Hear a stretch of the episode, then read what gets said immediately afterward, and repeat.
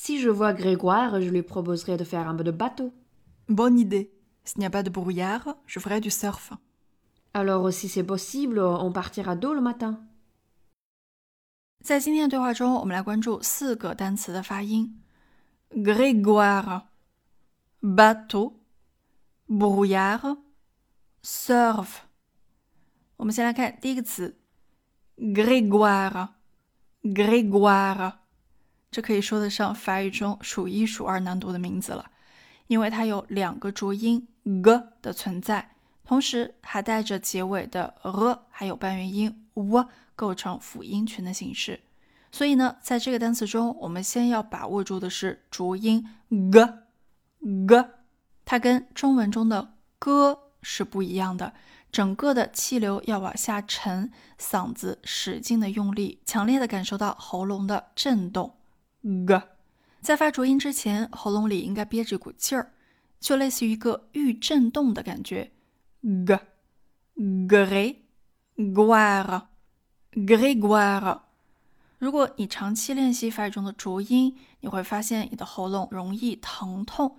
这个时候呢，你就已经慢慢的找到感觉了。哇，这里也要把嘴张大。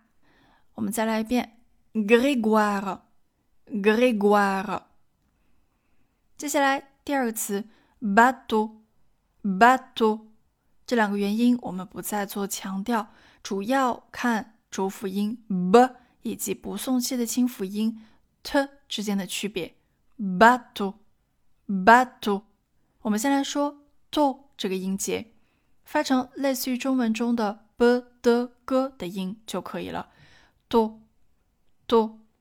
然而浊音 b 是要有一个预振动在里面的。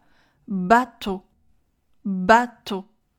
对于学习法语的中国人来说，区分浊音和不送气的清辅音是非常关键的一点。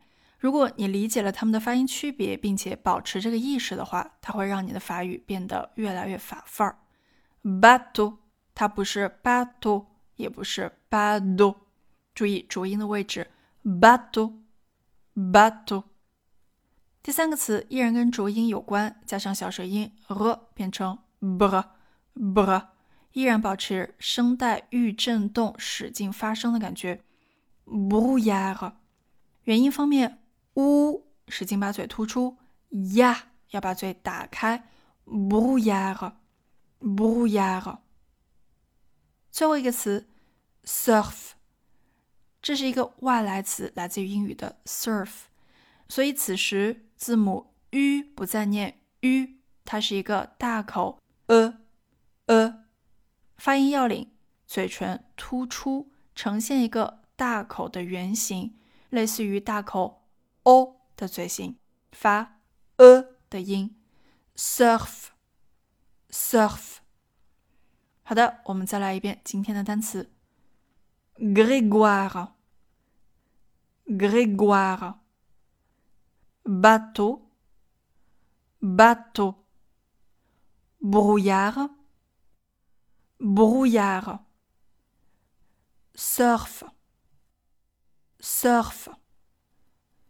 Voilà, entraînez-vous bien.